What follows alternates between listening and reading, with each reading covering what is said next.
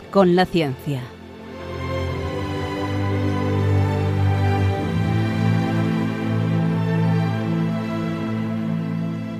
Dirigido por Javier Ángel Ramírez.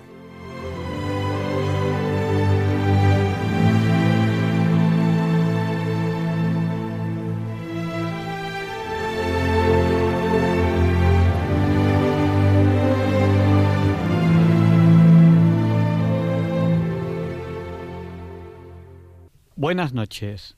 Estamos en Diálogos con la Ciencia, el programa para ti, que sabes que la verdad existe y la buscas.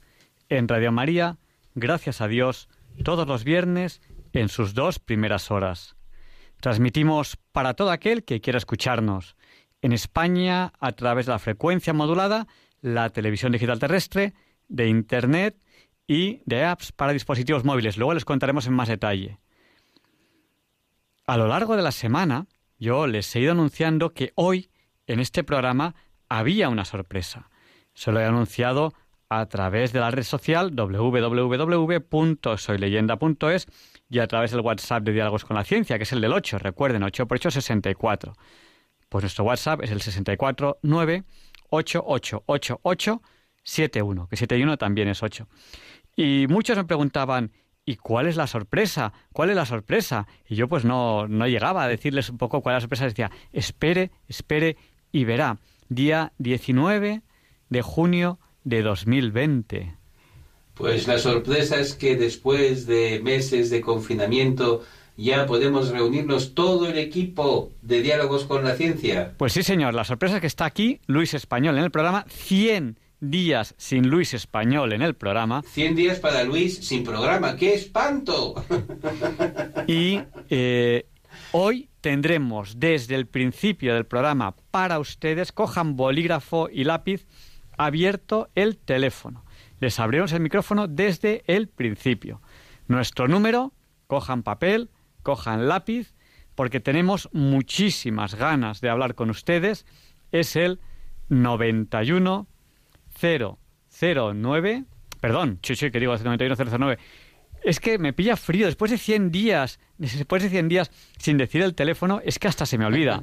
Así que copien bien. 91 005 94 19.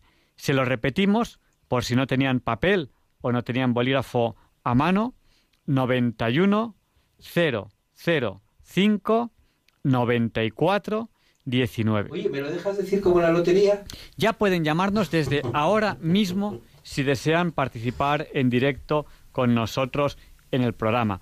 Notarán que nos está costando un poco dar paso a llamadas y todo esto porque estamos fríos. Ha sido 100 días sin poder dar paso a ustedes, a los oyentes. Y esta es la gran sorpresa.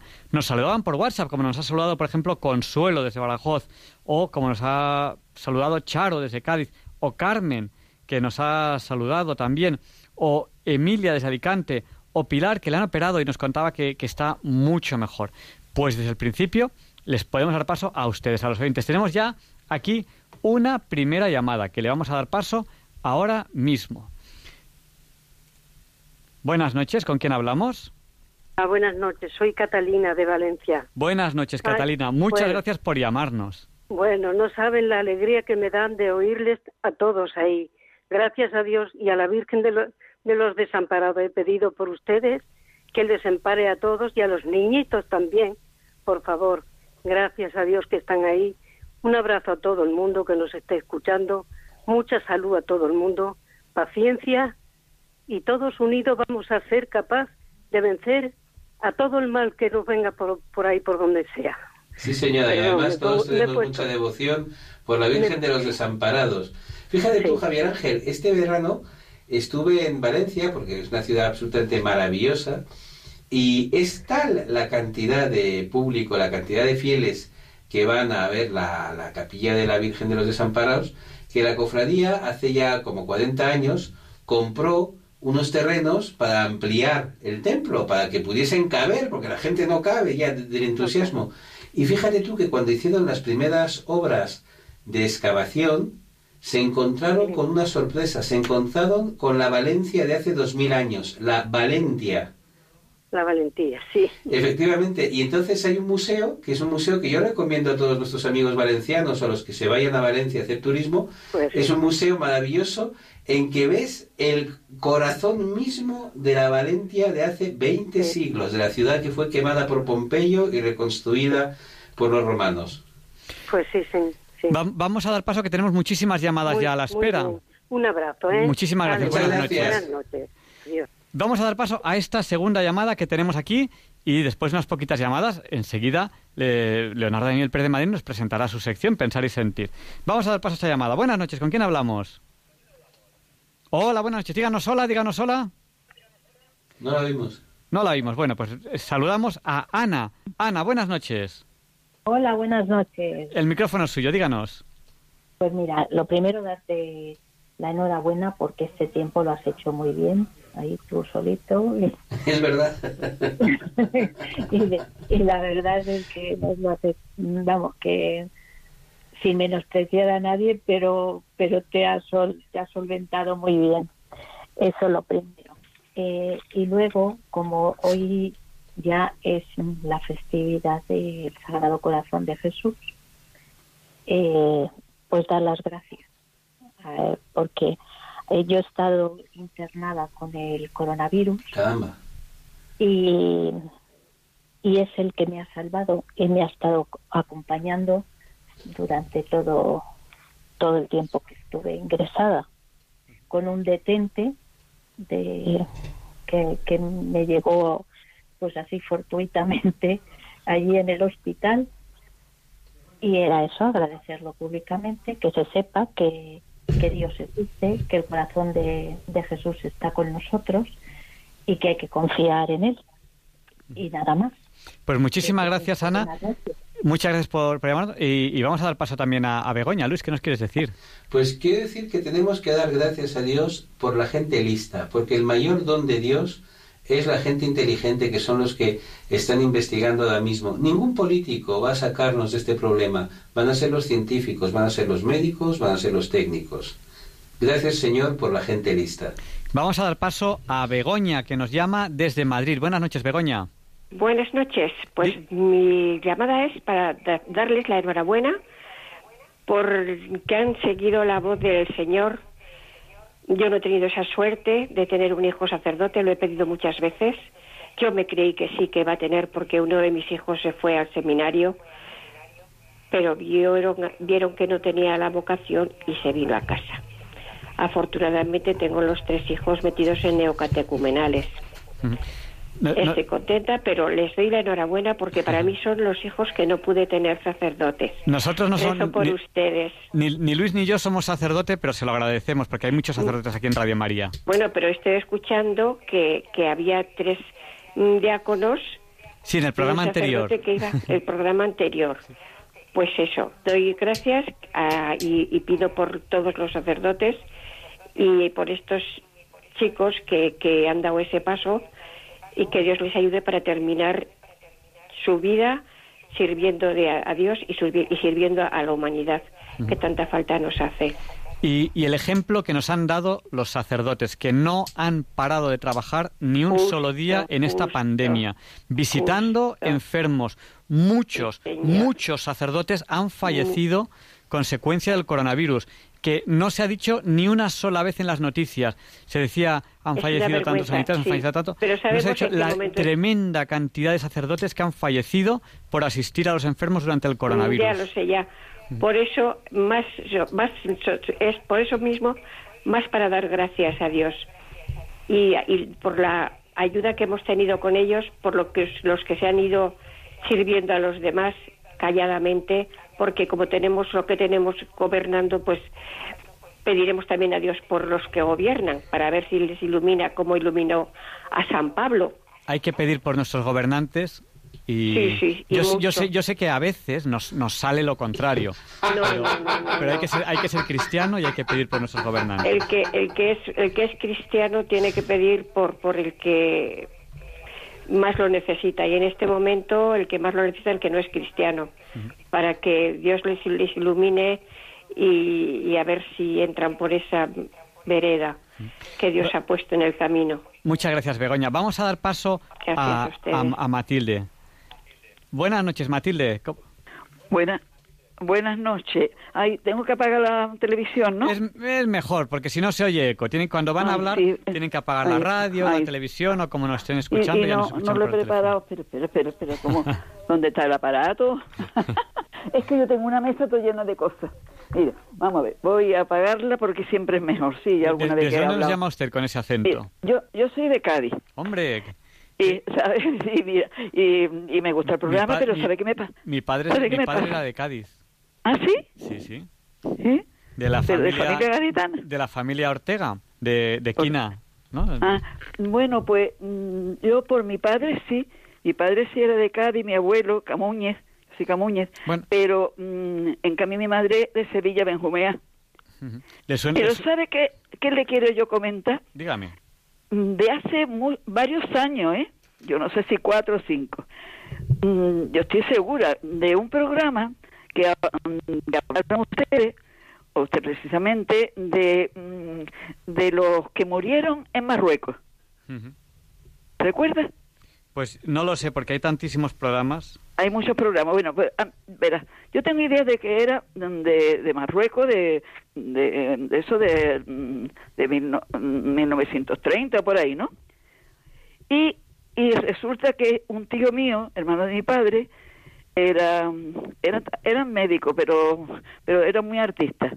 Y, y este, mm, yo tengo aquí, hecha por Servando y fundida en bronce también por él, una lápida a un tal Gilberto Cendra, Cendra con C y Cendra con S, capitán médico, que murió gloriosamente por la patria. Pero es que ya después, cuando yo me la encontré, ya hizo tiempo y después por una cosa por otra, no, no he podido comunicar, ¿no? y, y siempre lo he recordado porque es que decía, no hay recuerdos de... Yo, yo la idea que tengo es que decía, no hay recuerdos de esto. Y digo, pues sí, hay recuerdos. Yo no sé dónde estará.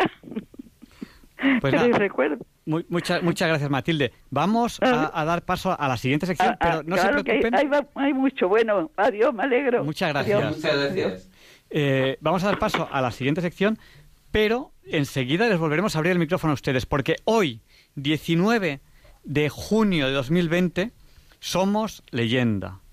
Eh, no sé si recuerdan esa película Soy leyenda, eh, era el superviviente después de, de una gran pandemia, pues nosotros de alguna manera somos leyenda.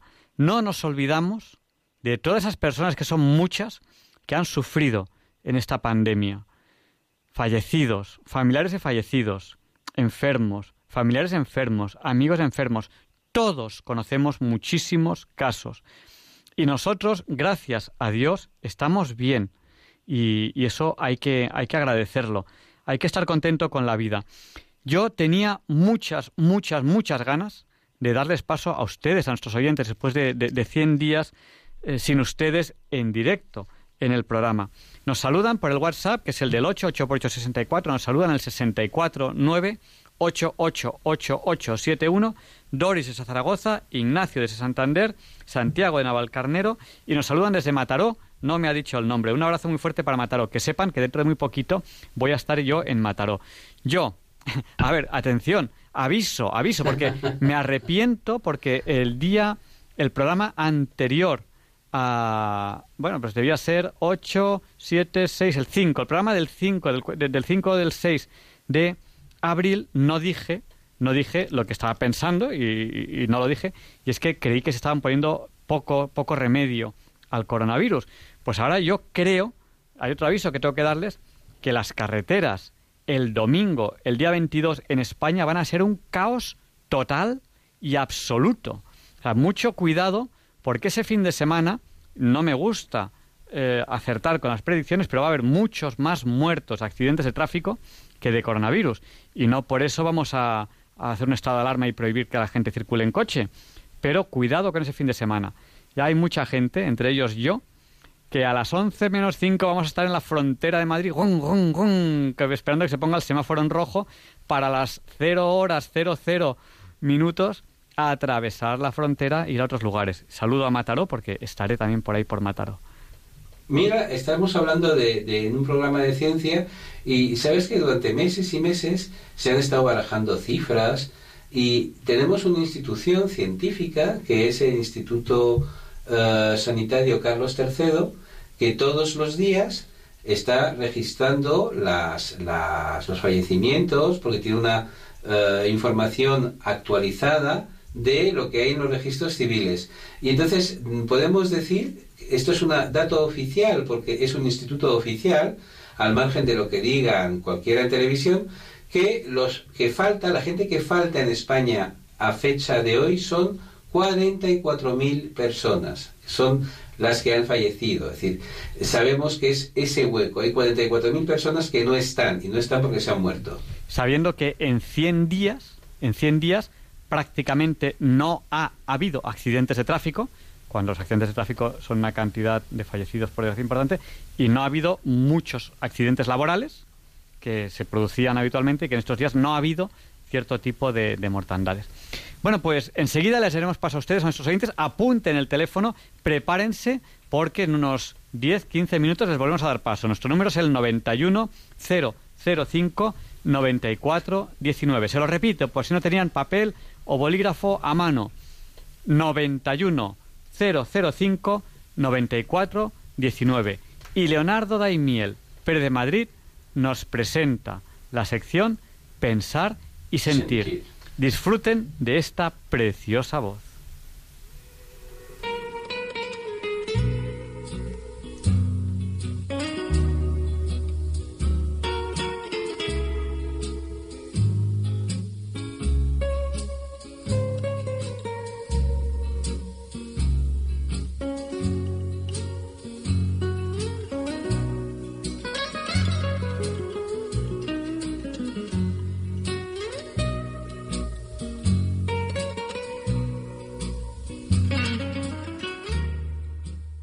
Buenas noches, queridos oyentes de Radio María.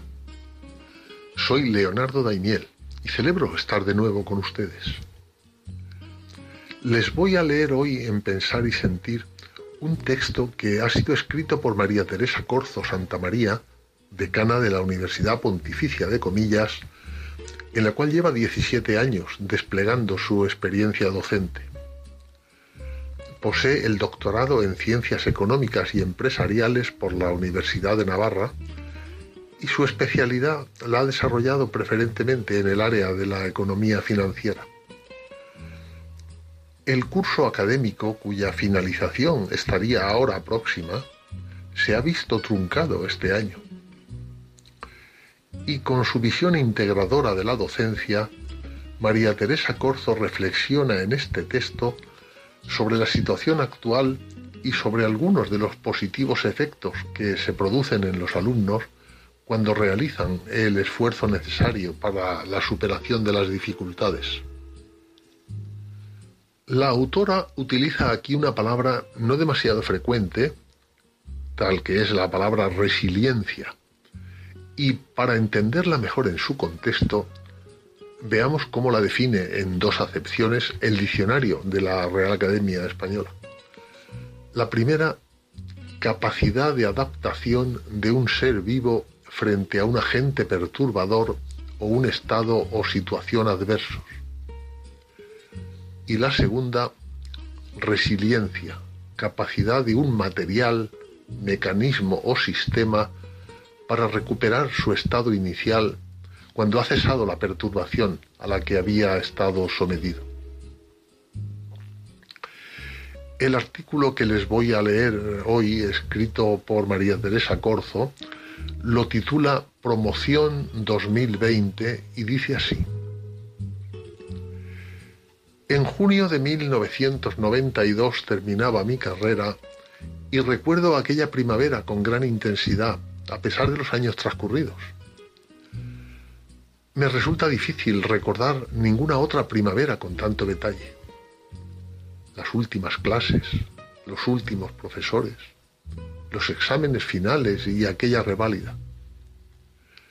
Recuerdo la emoción del acto de graduación, las fiestas de fin de curso, los abrazos, las lágrimas. Recuerdo que era el año de la Expo de Sevilla Y recuerdo también que cuando terminamos la carrera, la gran mayoría de los compañeros no teníamos ofertas de empleo. 1992 fue un año de estancamiento y muchísimo paro, solo aliviado por la Expo, previo a la crisis de 1993. Pero no es comparable a la situación actual. Hoy miro a la singular promoción que termina este año sus estudios universitarios y siento empatía. Muchos experimentan frustración. Frustración se define como el sentimiento que se genera en un individuo cuando no puede satisfacer un deseo o una ilusión planteada. Tantos años estudiando, tanto esfuerzo hecho en el caso de tantas familias, tantas promociones previas colocándose en puestos envidiables y ahora nos encontramos con la mayor recesión de los tiempos modernos, con empresas que cierran o recortan, con tanto paro. ¿Dónde se encontrarán los trabajos de esta generación? Es una realidad sin piedad que frustra muchos planes. Una vez oí a una pedagoga decir que educar es frustrar en pequeñas dosis. Y me hizo pensar mucho. ¿Por qué hay que frustrar para educar? Y la propia vida me ha ido dando tantas respuestas de este por qué que me he convertido en una conversa a la causa de la frustración y de su renacer, que es la resiliencia necesitamos entender que no todo es posible ni controlable en la vida, que hay límites, que no somos dioses, que el dinero no lo compra todo y que no somos ni más ni menos que nuestros compañeros de viaje, que la vida, antes o después, enseñará su lado amargo. La persona entrenada en el reto, en la dificultad, en la superación de las situaciones traumáticas es sensible tiene autodominio, ayuda a los demás, crece en humildad y en el momento de la prueba muestra su mejor cara. Pero me he preguntado con frecuencia en los tiempos modernos, con tantas comodidades, poder adquisitivo, bienestar, ¿dónde está la escuela de la frustración? Esta generación que todo lo tiene, ¿cómo adquiere esos valiosos aprendizajes? cómo generan resiliencia. Y de aquí que casi sin margen de maniobra nos hemos visto arrollados por una pandemia y un virus nos ha traído una crisis cuyas dimensiones aún no podemos calibrar. Hete aquí una promoción y una generación que repentinamente se ha visto sumergida en la escuela de la frustración escasean las ofertas de trabajo, ni rastro de las divertidas despedidas, ni de los viajes al extranjero, ni fiestas, ni abrazos, cosas pequeñas y no tan pequeñas que pasan inadvertidas y que ahora valoramos más que nunca. Pero esta situación se convertirá en una gran ventaja, en una ventaja diferencial se atribuye a Albert Einstein haber dicho que la crisis es la mejor bendición que puede suceder a personas y países, porque la crisis trae progresos. La creatividad nace de la angustia como el día nace de la noche oscura. Es en la crisis donde nace la inventiva, los descubrimientos y las grandes estrategias. Quien supera la crisis se supera a sí mismo sin quedar superado. Hasta aquí la cita de Albert Einstein. Y continúa diciendo María Teresa Corzo. No me atrevo yo a llamar bendición a las situaciones de crisis, pero siendo que está ya aquí, sí quiero creer que va a traer creatividad y emprendimiento. Por ejemplo, Parece que Newton desarrolló gran parte de sus aportaciones científicas al poner pausa a su vida y confinarse en su hogar tras un brote de peste. Salman Khan, en su libro La Escuela del Mundo, se hace eco de las investigaciones que encuentran que el 65% de los niños tendrá trabajos que aún no se han inventado. Vivimos en una época de constante cambio, cambio que se va acelerando en las circunstancias actuales, pero que ya está aquí. Y sigue diciendo Salman Khan, si no podemos predecir lo que los jóvenes necesitarán saber dentro de diez años, todo lo que les enseñemos es menos importante que cómo les enseñemos a autoeducarse y a enfrentarse a la vida, añade María Teresa Corzo. Sus actividades, sus aprendizajes de superación, colaboración, trabajo en equipo, emprendimiento, resiliencia, al final, ¿será esta una promoción bendecida por aprendizajes tan exclusivos que sólo se ofrecen en la escuela del mundo a las generaciones elegidas? Y termina este texto con el siguiente párrafo.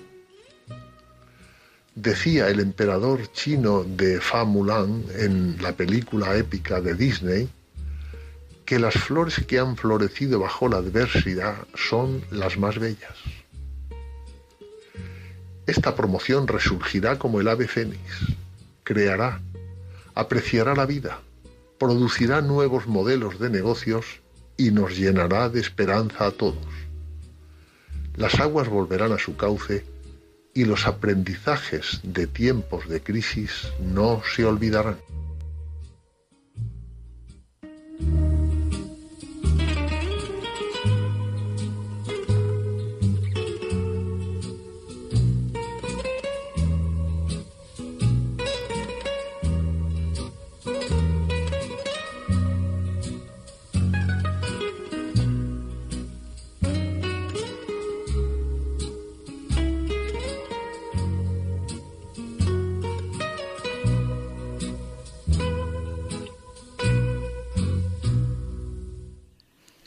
Pues muchas gracias, Leonardo. Enseguida daremos paso a la entrevista de la semana. Hoy iniciamos un ciclo muy especial. Este verano vamos a tener varios ciclos y uno de ellos va a ser sobre matemáticas. Hoy entrevistaremos a Francisco José Marcellán, español. Él es profesor, es muchas más cosas y es presidente de la Real Sociedad Matemática Española. Hemos pensado que es la persona ideal para empezar este ciclo de matemáticas de este verano. Tendremos varias entrevistas. La más especial de todas va a ser la del 7 de agosto. ¿Y por qué va a ser tan especial la del 7 de agosto? ¿Por qué? ¿Por qué? Porque el 7 de agosto, si no me equivoco, son ya 13 años los que este equipo de ahora dirige o conduce diálogos con la ciencia. Anteriormente, otros equipos llevaron diálogos con la ciencia y el 7 de agosto, nosotros, Luigi, nosotros haremos, cumpliremos 13 años. Gracias a Dios, gracias a Radio María y gracias a ustedes que están ahí. Les recuerdo el teléfono porque otra vez les vamos a dar paso porque estamos emocionadísimos con que ustedes puedan participar en el programa de hoy, porque hemos estado 100 días sin poder darles paso a ustedes a través del teléfono en directo. Lo que nos ha sabido muy mal. Hacíamos el programa como podíamos, pero no podíamos darles paso y hoy sí podemos. Nuestro número de teléfono. Si quieren participar ahora, no tarden porque vamos a seguir dando paso a secciones. Si quieren participar ahora en directo en el programa, es el 91 005 94 19. Se lo repito, por si no tenían papel o no tenían bolígrafo a mano, 91 005 94 19.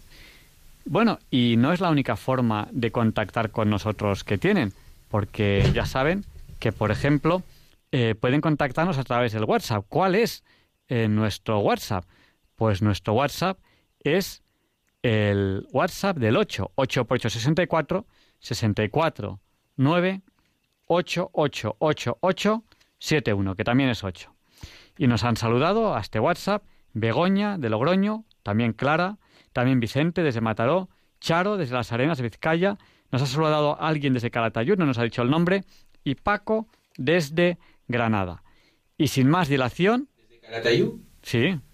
¿Dolores? No, Paco. Y, y sin más dilación vamos a dar paso a la entrevista de la semana. Recuerden que este programa es especial para que participen ustedes si lo consideran oportuno, porque hoy, por primera vez en 100 días, lo podemos hacer. Por primera vez en 100 días nos pueden llamar a ustedes. Ya les haremos paso después de esta interesantísima entrevista que hable, abre el ciclo de matemáticas de este verano, del verano de 2020, que con tanta ilusión empezamos con ustedes.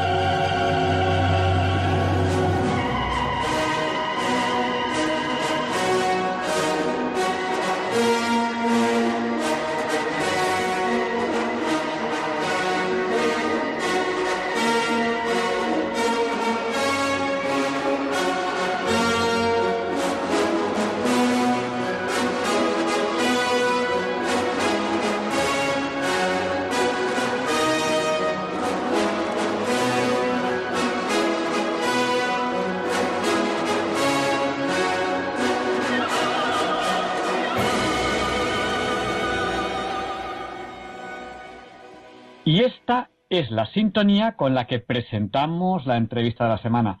Y hoy tenemos una entrevista que a mí personalmente me gusta mucho y que me parece muy especial para un programa como este que es Diálogos con la Ciencia, en el cual hablamos mucho de ciencia, tecnología, arte y actualidad. Hoy entrevistamos a Francisco José Marcellán Español. Él es doctor en ciencias matemáticas ha sido catedrático en la Universidad Politécnica de Madrid, actualmente es profesor en la Universidad Carlos III, ha sido a lo largo de su historia profesor de muchas asignaturas que tienen que ver con matemáticas, cálculo, álgebra, ecuaciones diferenciales, etc. Es tutor de un gran número de tesis doctorales, autor de muchos libros docentes y de investigación en matemáticas, unos 20, autor de muchísimas publicaciones científicas, ojalá tuviese yo un décimo de las que tiene él, muchas más de 200, y bueno, pues buenas noches, profesor. Muy buenas noches. Vamos a hablar así de, matemáticas en general y del futuro de matemáticas en, España. Y, bueno, quizá podríamos empezar un poco eh, conociendo su perfil. Eh, yo quisiera preguntarle un poco sobre su experiencia personal. Eh, ¿Por qué una persona, usted por ejemplo, escoge el mundo de las matemáticas como su mundo para llevar a cabo una profesión? Bueno, en primer lugar, tengo que agradecer que tuve unos excelentes profesores de matemáticas en el Instituto de Jaca, Huesca, donde estudié. Esas personas me eh, ayudaron a ver las matemáticas a la vez como un juego y como una ciencia. Y en paralelo, yo tenía una gran vocación docente. Prácticamente desde quinto bachillerato me dedicaba a dar clases particulares clases particulares durante el verano a personas que eran incluso de mi misma edad. Quería compartir lo que yo sentía por las matemáticas con otras personas que desafortunadamente habían suspendido matemáticas. Y en líneas generales tuve un gran éxito con ellos. De manera que prácticamente todos los estudiantes que durante el verano recibían mis clases aprobaban mis Eso, mm, digamos, conjugó una vocación docente que la sigo manteniendo cuando me falta un año para jubilarme. Y en segundo lugar, aprender matemáticas, compartir matemáticas, la pasión por encontrar soluciones a problemas, no a ejercicios, y compartirlas con personas que querrían también pues, encontrarse en una situación similar. Bueno, eh, interesantísimo que el camino que ha seguido usted hasta, hasta llegar ahí. Y además veo que no es solo vocación por las matemáticas, sino que es una, una clara eh, vocación docente. Para ser docente en España, cuando se apunta hacia la universidad, en general hay que tener un doctorado. Se puede empezar sin él, pero para prosperar pues hay que tener un doctorado. Usted tiene un doctorado sobre un tema que como mínimo hasta el título es llamativo. Polinomios ortogonales sobre casinianas. ¿De qué va eso? ¿Un ciudadano normal que nos esté escuchando en la radio puede entender de qué va eso? Cuéntenos. Bueno, yo creo que la gente sabe lo que es la ortogonalidad, la perpendicularidad, que es un concepto geométrico. Pero normalmente uno habla de perpendicularidad, de ortogonalidad, de rectas, de rectas y planos, de planos. Aquí los objetos que yo estudiaba eran funciones. Y uno de los temas más importantes es aproximar funciones mediante entes que son más simples que las funciones en general. Y esos entes se llaman polinomios. Los polinomios gozan de muy buenas propiedades. Son continuos. Los polinomios tienen una representación gráfica muy sencillita y uno de los problemas más bonitos que hay en matemáticas históricamente es tratar de modelizar una función mediante polinomios. El problema de modelizar es tratar de reproducir las buenas propiedades de la función mediante entes que conserven esas propiedades. Y los polinomios son unos excelentes reproductores de esas propiedades. Mi intención con la tesis era estudiar aproximaciones a funciones que estaban definidas a lo largo de curvas. En resumidas cuentas, en la circunferencia aparecen señales y la idea era extender esas señales, que son periódicas, a curvas en las cuales ese concepto de periodicidad tiene otro sentido. Y una de las curvas más populares en esa dirección son las denominadas casinianas. Las casinianas son, digamos, gráficamente 8, el número 8 tumbado. ¿De acuerdo? Y lo que se pretendía era aproximar funciones que estaban definidas en casinianas mediante polinomios también definidos en casinianas, de manera que el error en la aproximación fuera un error prefijado. Digamos que en tesis me interesaban fundamentalmente cómo construir esos polinomios. Esos polinomios no son cualesquiera, obedecen unas propiedades para generarlos que reciben el nombre de relaciones de recurrencia. Y de esa manera, en mi tesis, estudié en ese modelo de curvas cómo generar polinomios y utilizarlos para aproximarme a funciones que estaban definidas en esas curvas. Bueno, interesante, aunque difícil de entender, entiendo yo, pero claro, es que es una tesis doctoral, es un trabajo de investigación puntero, al menos en ese momento. Si no me equivoco, eh, sigue siendo usted presidente de la Real Sociedad Matemática Española. ¿Qué se hace en la Real Sociedad Matemática Española? Bueno, la Real Sociedad Matemática Española es una sociedad científica que se crea en el año 1911 y cuyo primer presidente, lo conoce el ciudadano con una cultura media, fue don José Echegaray, premio Nobel de Literatura, pero que también era ingeniero de caminos. Y fue uno de los introductores de determinadas teorías matemáticas en España, que eran muy populares en, Alemania en el siglo XIX, finales del siglo XIX. Concretamente, la gente que ha estudiado algún modelo de matemática avanzada conoce la palabra determinante de una materia. Bueno, pues eh, José Echegaray fue precisamente el autor de un libro de divulgación matemática sobre los determinantes, que era una teoría que se llevaba a cabo en aquellos momentos en Alemania. La RESME es una sociedad que tiene tres fines fundamentales. Uno, el papel de la educación matemática. Dos, el papel de la investigación en matemáticas. Y tres, la divulgación a la sociedad de la matemática. La matemática no es propiedad de una corporación de personas que tienen por, profesión la docencia, la investigación o la divulgación de las matemáticas. La RESME quiere hacer llegar a la sociedad la expresión de las matemáticas desde el punto de vista formativo, desde el punto de vista de investigación y desde el punto de vista de divulgación. Es la tarea de una sociedad científica que reproduce los modelos que hay en los países más avanzados científicamente. Estamos hablando de Francia, Alemania, Reino Unido, Estados Unidos, Rusia, que tienen una tradición matemática mucho más sólida que la nuestra y que por tanto desarrollaron organizaciones matemáticas desde mediados prácticamente del siglo XIX, con unos fines que son exactamente los fines que propone como misión la Real Sociedad Matemática Estamos en Diálogos con la Ciencia, en Radio María.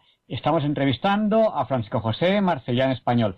Él es doctor en Ciencias Matemáticas. Hemos contado que ha sido catedrático de la Universidad Politécnica de Madrid. Actualmente es profesor en la Universidad Carlos III. Profesor de muchas asignaturas, tutor de muchísimas tesis doctorales, muchísimas asignaturas relacionadas con las matemáticas. Autor de libros docentes de investigación, muchos, y de muchísimas publicaciones científicas. Hemos hablado sobre su experiencia profesional. Nos ha contado muchas cosas. Nos ha contado que también es presidente de la Real Sociedad de Matemática Española y nos ha hablado un poquito de, ella. Y ahora vamos a preguntarle a don Francisco un poco en general sobre eh, las matemáticas. ¿Por qué debemos estudiar matemáticas? Porque usted es matemático, ha estudiado ciencias matemáticas, pero los ciudadanos de a pie, ¿por qué tenemos que estudiar matemáticas? Yo creo que hay tres razones. Galileo hablaba de que las matemáticas son el lenguaje de la naturaleza. Y una de las tareas de los matemáticos ha sido precisamente desentrañar ese lenguaje en modelos geométricos, en modelos de crecimiento, que siguen unas pautas que los matemáticos quieren desentrañar. En segundo lugar, las matemáticas en la sociedad del conocimiento en pleno siglo XXI están presentes en numerosas actividades cotidianas de los ciudadanos que en muchos casos ignoran que detrás de esa actividad están las matemáticas. Pongo por ejemplo, los códigos de barras tienen un fundamento matemático. Los códigos de criptografía son matemáticas. Los modelos de logística son matemáticas. Los modelos de crecimiento de las epidemias son matemáticos. El problema es que la ciudadanía los consume, vamos a decirlo, pero no sabe lo que hay detrás de ese producto. Y detrás de ese producto hay matemáticas. En estos días de la pandemia hemos visto que se hablan de cifras, se hablan de crecimientos, crecimientos exponenciales. Eso son matemáticas, no son los crecimientos lineales. No nos hemos encontrado en una situación que el primer día de la pandemia morían 10 personas, el segundo no morían 20 y el tercero morían 30. Se seguía unas pautas que eran de tipo exponencial, que estaban ligados a un parámetro que es el parámetro de reproducción. Esas son matemáticas. Y un ciudadano puede entender cuál es esa evolución numérica gracias a unos modelos matemáticos perfectamente consolidados que se encuentran en una simple fórmula que recibe el nombre de curva logística. Es un modelo de crecimiento en el cual la variación es proporcional al momento inicial en el cual estamos trabajando. Estos son hechos que la gente ignora, pero que dan motivo a buscar lo que llamaríamos modelos generales, no solamente de evolución, sino también de comportamiento. Y detrás de esos modelos están las matemáticas. Hechos de la vida cotidiana que los ciudadanos no perciben que detrás de ella hay matemáticas porque hay, digamos honestamente, una aculturización matemática, una anumerización matemática muy importante en las Y bueno, y los alumnos, o hemos visto que todos tenemos que estudiar matemáticas, pero los alumnos de letras, que a lo mejor las aplican menos, ¿por qué tienen que estudiar matemáticas esos alumnos que, a lo mejor se dedican a una cosa que al final nada tiene que ver con las matemáticas? ¿No, les valdría con una base, una pequeña base y ya está? Sí, pero por ejemplo, a un matemático la filosofía le es muy útil, aunque no la practique al día. ¿Por qué? Lo porque lo forma como ciudadano. Le enseña a razonar, enseña a pensar autónomamente y por tanto a tomar las decisiones. Si nos encontramos en un hecho concreto, en un banco, cuando uno va a pedir una hipoteca, seas de letras o seas de ciencias, tienes que conocer cuál es el modelo con el que te van a cobrar la hipoteca. No lo puedes dejar en manos de un especialista que te va a decir que hagas las cosas de una manera porque él tiene la autoridad para decirte cómo tienen que ser las cosas. Tú delegas en él, en resumidas cuentas. No tienes autonomía para tomar tus propias decisiones. Yo creo que una persona de arte, pongamos por caso, no es ajeno a las matemáticas. La historia del arte, en muchos momentos, ha estado basada en la geometría. Vayamos al Renacimiento, en el cual los ejercicios de perspectiva eran problemas de matemáticas, de geometría concretamente. Momentos en los cuales el diseño de determinadas máquinas, piensa por ejemplo en las ruedas que se utilizan para marcar distancias en circuitos, tienen un modelo matemático, es una curva que recibe el nombre de cicloide. ¿Con esto qué quiero decir? Las matemáticas están encima de nuestras vidas. El problema es que si aceptamos que las cosas nos vienen sino, sin preguntarnos el porqué de las cosas, al final somos consumidores y siervos. Las matemáticas en general y la ciencia pueden servir para que los ciudadanos primero se hagan preguntas y segundo tengan capacidad para dar respuestas a esas preguntas. Valorando diferentes opciones. En matemáticas no hay teorías cerradas. El interés de un matemático es descubrir los agujeros que hay en una teoría. Porque de la búsqueda del agujero van a surgir nuevas ideas y van a generar una aportación importante al propio conocimiento. Nos ha hablado usted de, por qué estudiar matemáticas para todos los ciudadanos, aquellos que tienen asignaturas o conocimientos o van a un trabajo que va más a estar relacionado con los números como para aquellos que no lo van a tener. Y, me doy cuenta de que eh, las matemáticas son una característica muy humana, a pesar de que usted nos ha dicho que son para, para reflejar la naturaleza. Nos ha hablado pues eh, de que la naturaleza tiene, tiene muchas matemáticas en su mundo. Lo, lo, vemos, lo vemos en los animales. Las, las abejas eh, pues hacen sus panales en forma de, hexágono, pero también, pero también Mm, elementos que no tienen inteligencia, como por ejemplo los minerales. Los minerales los hay que crecen también en forma de hexágono, los hay que crecen en forma de cubo. Em, eh, ¿El estudio de eso, las matemáticas, es humano o, es algo que los humanos tenemos más desarrollados, pero los animales también tienen? Bueno, yo creo que en general los humanos lo que van buscando son modelos. Yo creo que los modelos de la geometría, los llamados polígonos regulares, obedecen a determinadas reglas. Hay una eh, cuestión interesantísima, es construir figuras en el espacio con polígonos regulares. Y este tema ya fue abordado por los griegos. Y la respuesta es triángulos, cuadrados, pentágonos y hexágonos. Esos son los polígonos regulares que nos permiten describir esos volúmenes regulares que conocemos desde nuestra más tierna infancia. intenta construir una figura similar con otro modelo de polígono. No tendrás esa estructura que conocían ya los griegos de figuras llamadas tetraedro, octaedro, cubo, icosaedro, dodecaedro y poco más. No había más.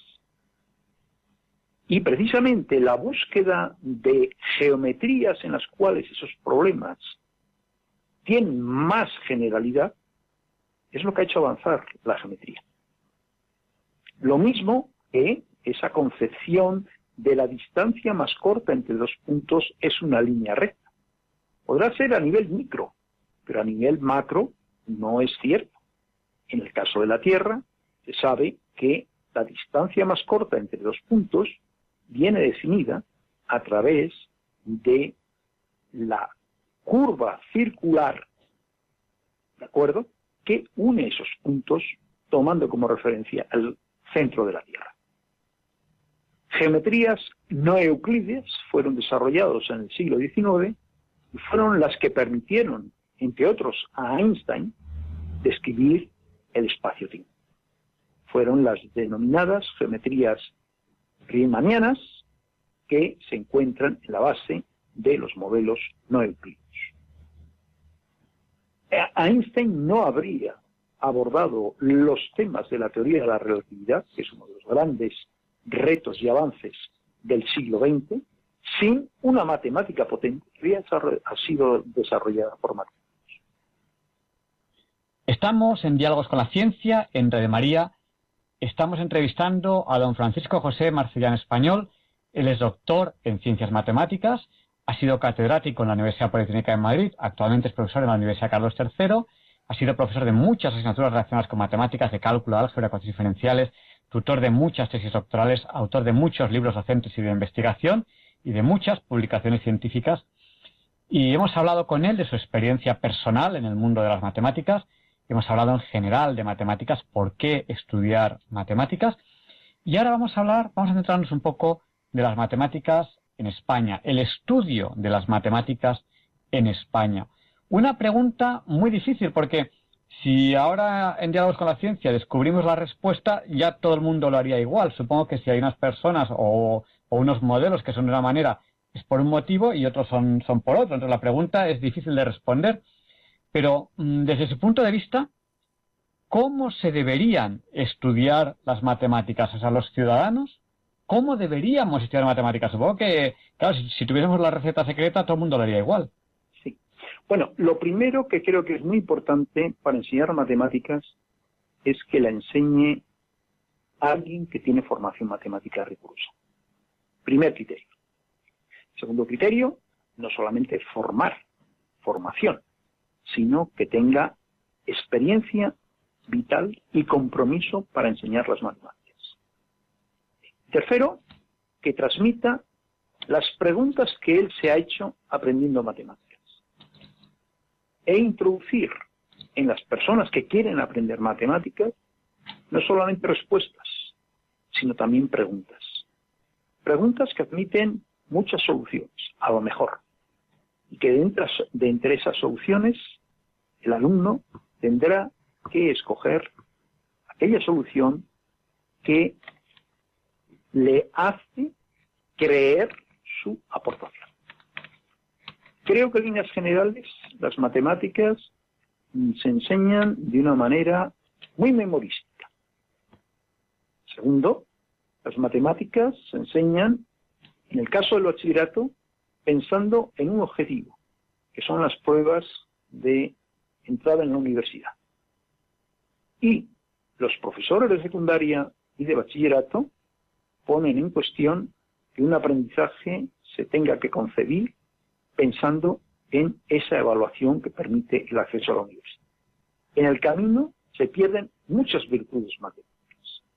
No se trata tanto de la cantidad, sino de aprender cosas en un número razonable y muy bien y muy bien meditadas. Yo, mi, experiencia en la universidad, una de las cosas que más me preocupa es esa filosofía de la evaluación continua, de dar pasito a pasito, pero que te hace perder la perspectiva global de lo que estás aprendiendo. Y es un doble problema.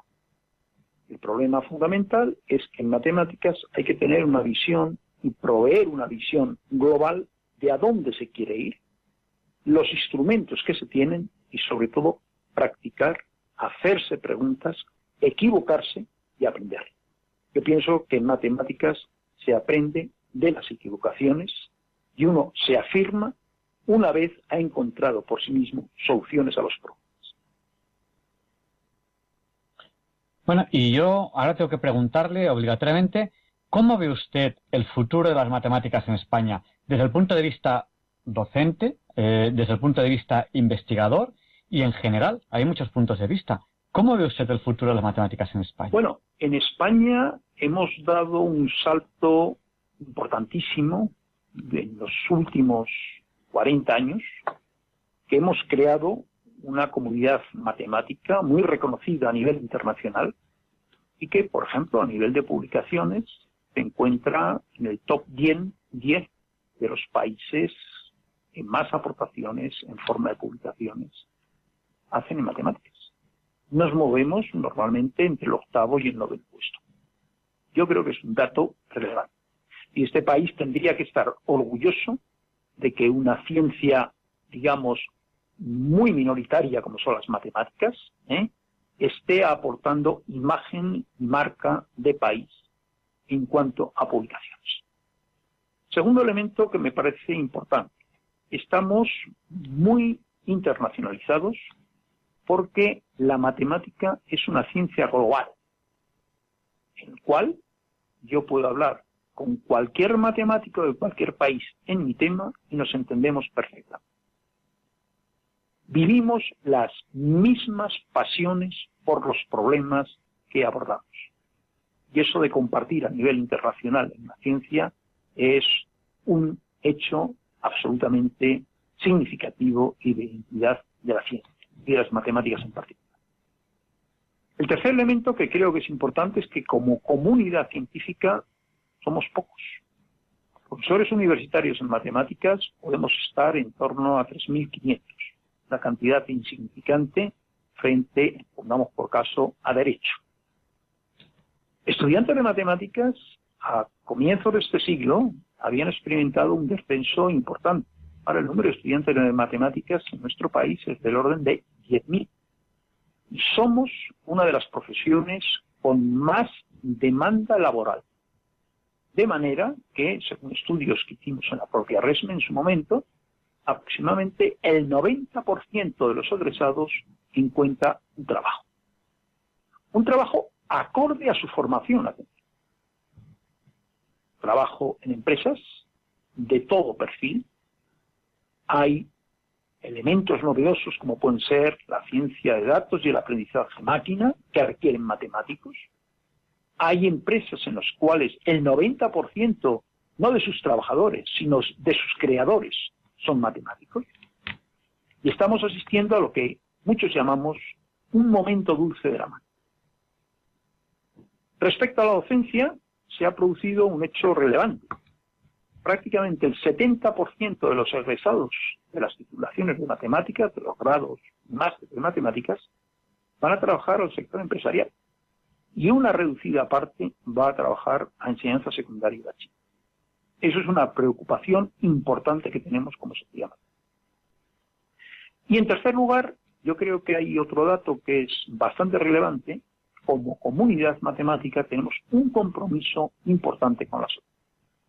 Ese compromiso nos ha llevado desde la Real Sociedad Matemática Española a promover un libro blanco sobre las matemáticas en España que aparecerá en el mes de noviembre y que ha sido realizado en colaboración con la financiación, más concretamente, de la Fundación Ramón Arenas. Ahí hablamos de todo lo que tiene que ver con las matemáticas en este país. La docencia en todos los niveles, la investigación, la divulgación, las salidas profesionales, la internacionalización, el reconocimiento de los matemáticos. ¿Por qué? porque son los temas en los cuales estamos trabajando directamente y queremos dar una especie de rendición de cuentas a la sociedad de por qué es importante que la sociedad apoye a las matemáticas, que el gobierno y los gobiernos en general apoyen las matemáticas, porque las matemáticas tienen un valor añadido para la sociedad que no es tan tangible como en otros ambientes, pero que contribuyen a una sociedad mucho más rica. Eh, es evidente esto que, usted nos, ha dicho, que, deberíamos promover las matemáticas. Sin embargo, yo sé que el tema, eh, usted como presidente de la Real Sociedad Matemática Española y otros presidentes, por ejemplo, como de la Real Sociedad Española de Química o de la Real Sociedad Española de Física, están preocupados por ese tema. Eh, se está buscando nuevas normativas en educación, cambio de leyes, de leyes de educación, y, ustedes tienen un escrito conjunto eh, que, si no me equivoco, es sobre que el Ministerio de Educación y Formación Profesional no incluye las matemáticas entre las materias comunes de bachillerato. Y eso a mí personalmente me hace saltar las alarmas y yo creo que a ustedes también. Me parece que es un tema muy preocupante para el futuro de España. ¿no? ¿Cómo lo ven ustedes? Bueno, yo creo que en primer lugar ese escrito tiene la virtud de que no es un escrito que surge de los matemáticos solamente.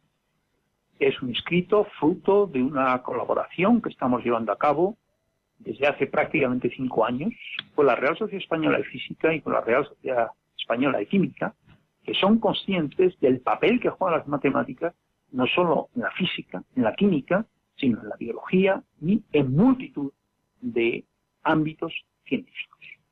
Primer punto. Segundo punto que me parece importante destacar.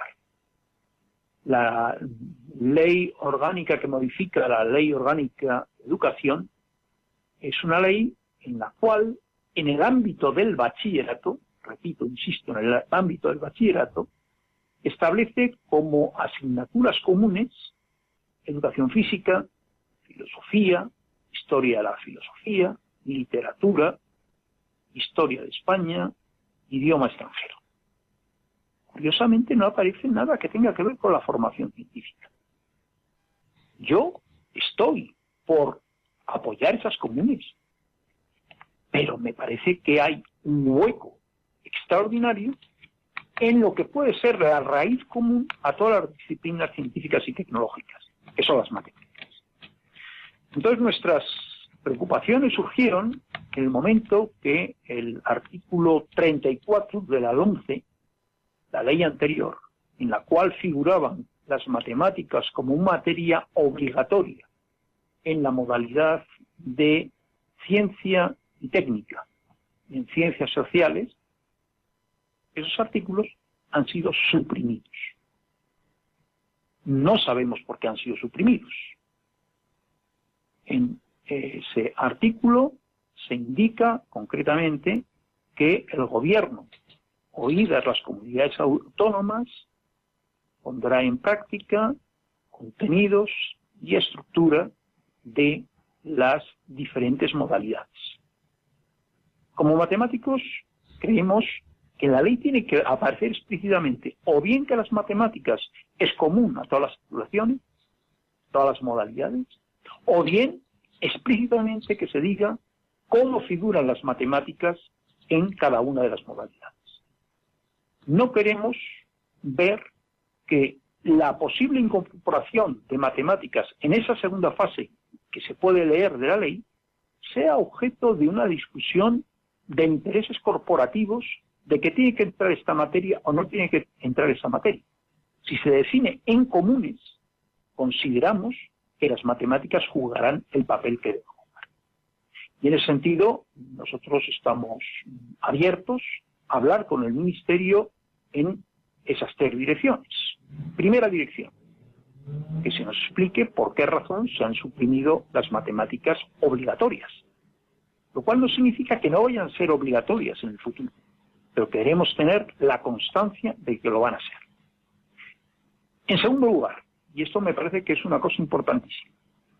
Legislar en matemáticas implica colaborar con los expertos en matemáticas para elaborar contenidos y metodologías. Y en ese sentido, siempre hemos afirmado desde comparecencias eh, parlamentarias ante la Comisión del Pacto de Educación, que supongo los oyentes recordarán tuvo lugar hace aproximadamente tres años, insistíamos, si tienen problemas con las matemáticas y el papel de las matemáticas en la educación, por favor, cuenten con los matemáticos. Y los matemáticos estamos organizados en sociedades científicas, independientes de todo tipo de poder, que viven y desarrollan su actividad de una manera autónoma y que tienen ideas que les gustaría ser, primero, reconocidas y, en segundo lugar, apoyadas por quienes deciden las políticas educativas de este país. A mí personalmente me parece curioso porque cuando hace pocos días empezaba la pandemia actual que, estamos sufriendo ahora en España del coronavirus, se insistía muchísimo en, claro, es que España necesita científicos, España necesita una mayor formación científica. España ha pasado nada de tiempo y ya nos hemos olvidado. Ya, ya, no tiene que haber formación científica, ya tiene que haber mm. todo menos formación científica. Oiga, pero si es que hace mm, un mes estaba todo el mundo diciendo es que es importantísima la formación científica. Ha pasado un mes ya nos hemos olvidado de ello. No sé qué. No, yo creo que va a haber un problema, es eh, que yo lo entiendo además, es desviar importantes recursos hacia la investigación de la pandemia, del coronavirus. Pero corremos un peligro, que si quitamos dinero de un pequeño montón, nos vamos a quedar con poco para atender otras necesidades, que son necesidades permanentes, son necesidades estructurales, necesidades que requieren de políticas estables en medio y en largo plazo y que requieren de un pacto político y de la sociedad para hacer de la ciencia española no un hermano pobre de la cultura, sino un elemento fundamental en la cultura de este país. Y no solamente eso, sino que tenemos que cumplir objetivos que nos permitan situarlos a nivel de los diferentes países de nuestro entorno que están invirtiendo en investigación el doble y el triple de lo que se invierte en España. Es una llamada de atención. ¿Qué país queremos? ¿Un país basado en el turismo? ¿Un país basado en actividades, digamos, que no tienen un alto valor añadido tecnológico? ¿O un país que tiene que desarrollar su propia vía de desarrollo tecnológico y un desarrollo tecnológico sin una base científica es un desarrollo tecnológico que está conducido a la compra de patentes en el extranjero. Así es. Y hace dos semanas teníamos una, hace un mes teníamos una postura clarísima por la crisis que vivimos y ahora parece que se nos haya olvidado. Pues tenemos ya que terminar esta entrevista que desde mi punto de vista ha sido fantástica. A mí me encanta el mundo de las matemáticas, me encanta el mundo de la ciencia. Por eso llevo años eh, dirigiendo este programa, Diálogos con la Ciencia. Despedimos ya a Francisco José Marcilla en Español, doctor en Ciencias Matemáticas. Ha sido catedrático en la Universidad Politécnica de Madrid. Actualmente es profesor en la Universidad Carlos III. Profesor de muchas asignaturas relacionadas con las matemáticas, cálculo, álgebra, ecuaciones diferenciales. Podríamos hablar de cada una de ellas muchos programas tutor de muchísimas tesis doctorales, de muchísimos libros docentes de investigación, de muchísimas publicaciones científicas. Y voy a abusar un poquito más eh, de don Francisco José Marcial en español. A estas horas de la noche, sé que mañana tiene que trabajar, pero le voy a pedir un último esfuerzo, aunque sean estas horas. ¿Cómo podríamos resumir una entrevista tan interesante y tan larga que hemos tenido hablando de su experiencia profesional, hablando en general de las matemáticas y hablando de los estudios matemáticos en España, para, principalmente para aquellas personas que han llegado tarde a la entrevista? ¡Ay, me la he perdido! ¿Cómo podemos resumir el contenido de la entrevista que hemos tenido hoy? Un último esfuerzo. Sí, va, va a ser muy simple. Las matemáticas están en la vida. Si quieres vivir, tienes que conocer las matemáticas, porque las matemáticas te enseñarán a valorar la realidad por ti mismo, tener tu propia opinión y sobre todo la pasión de compartir con otros el conocimiento que tú mismo te has planteado. Ser un ciudadano que tiene autonomía para tomar sus decisiones y que tiene la vocación de compartir esa autonomía con otros para crear una sociedad más justa y solidaria. Pues muchísimas gracias por habernos dedicado su tiempo, principalmente a estas horas de la noche. Muchas gracias y, buenas noches.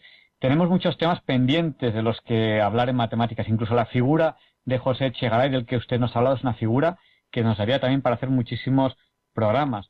Eh, desarrollaremos esos, temas en, futuros programas de diálogos con la ciencia. Muchas gracias y buenas noches. Muy buenas noches.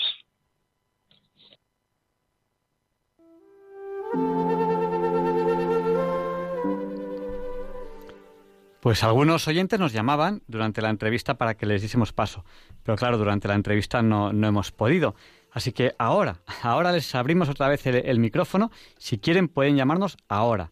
¿A qué teléfono? Al 91 005 94 19. Se lo repetimos, por si no tenían papel o bolígrafo a mano.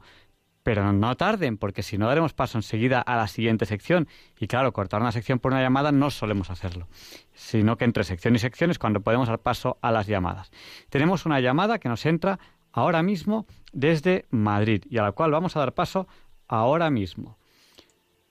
Buenas noches, ¿con quién hablamos?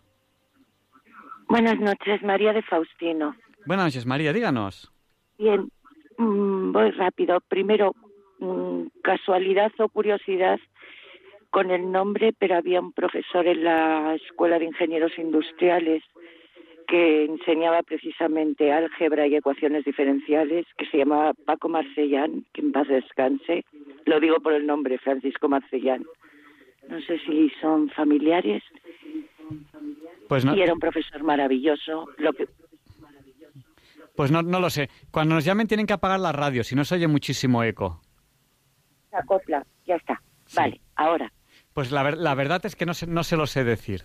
Es curioso, bueno, simplemente. Eh, lo que pasa es que, claro, con 20 años eh, tenemos la cabeza en otras cosas, no en los espacios euclidios. Claro. Eh, más cosas de lo que ha dicho, porque ha, hablado millones de cosas.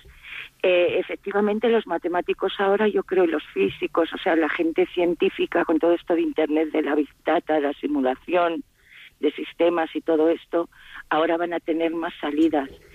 Eso está muy bien, mm, perdón, salvo que tengan más de 50 años. Entonces, aunque sean estupendísimos, eh, pues entonces en la empresa, lo digo por fantásticos físicos y matemáticos que conozco, que lo del tema de la edad es, es increíble. Cuanto más pueden aportar, vivimos en un mundo que la empresa solo quiere gente más joven. No entiendo.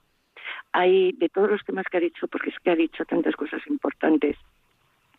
Efectivamente las matemáticas, bueno, los ingenieros las necesitamos.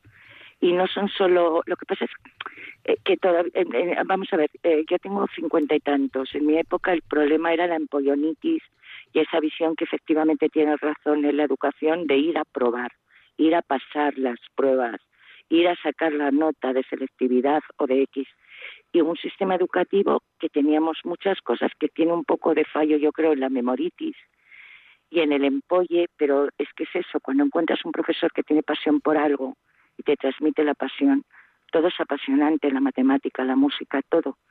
Eh, lo que pasa es que pienso que países como Finlandia, por ejemplo, hmm. que los mejores se guardan para, para, para ser profesores, aquí no seguimos este modelo, parece que copiamos las cosas malas de fuera, pero no las buenas. Hmm. Entonces, la educación es tan importante que yo creo que socialmente debían ser los mejores y los más valorados, en los que pusiéramos nuestros niños y nuestros jóvenes en sus manos.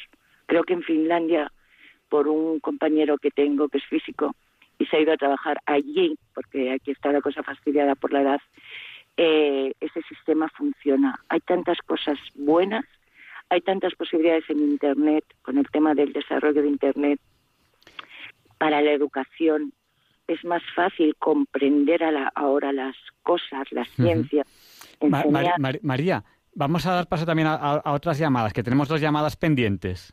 Muchas gracias. Solo la divergencia entre las posibilidades y lo que es luego la vida social, el ser humano, que ahora lo que quieren es especialistas Microsoft. Y eso no es un ser humano íntegro. Hace falta conocer matemática, conocer religión, conocer filosofía, por el bien del ser humano. No, y se está buscando otra cosa, se está buscando el coste y las subcontratas. Lo siento por nuestros jóvenes. Buenas noches y gracias por el Muchas gracias, María. Y vamos a dar paso a, dos llamadas muy breves a Francisco y a Conchita. Y, luego les, les, prometo que al final del programa les volveré a abrir el micrófono para que nos llamen si consideran oportuno. Eh, Francisco, le voy a pedir brevedad. Buenas noches, díganos. Hola, buenas noches. Sí, muy breve. Que enhorabuena por el programa, que os hemos seguido atentos todos estos días. Sí. A mí me tocó mucho el corazón el programa del Inteum, ¿no? De la Sindone y el Sudario de Oviedo. Me gustó mucho. Pero nada más que eso, que, os hemos seguido atentos hasta, hasta, hasta, hasta la última hora. Pues. Que enhorabuena, ¿vale? Muchas gracias, Francisco. Vamos a intentar hacer para este verano tres programas. Eh, uno sobre Sábana Santa, otro eh, sobre Santo Sepulcro y otro sobre el Santo Cáliz de, Valencia. Vamos a intentar este verano tres programas. Vamos a, tocar estos temas, también tocaremos temas de matemáticas, también tocaremos temas de ingeniería. A ver, a ver lo que podemos hacer este verano. Muy bien. Muchas gracias, Francisco. Gracias. Enhorabuena. Y le damos paso a Conchita. Buenas noches, Conchita.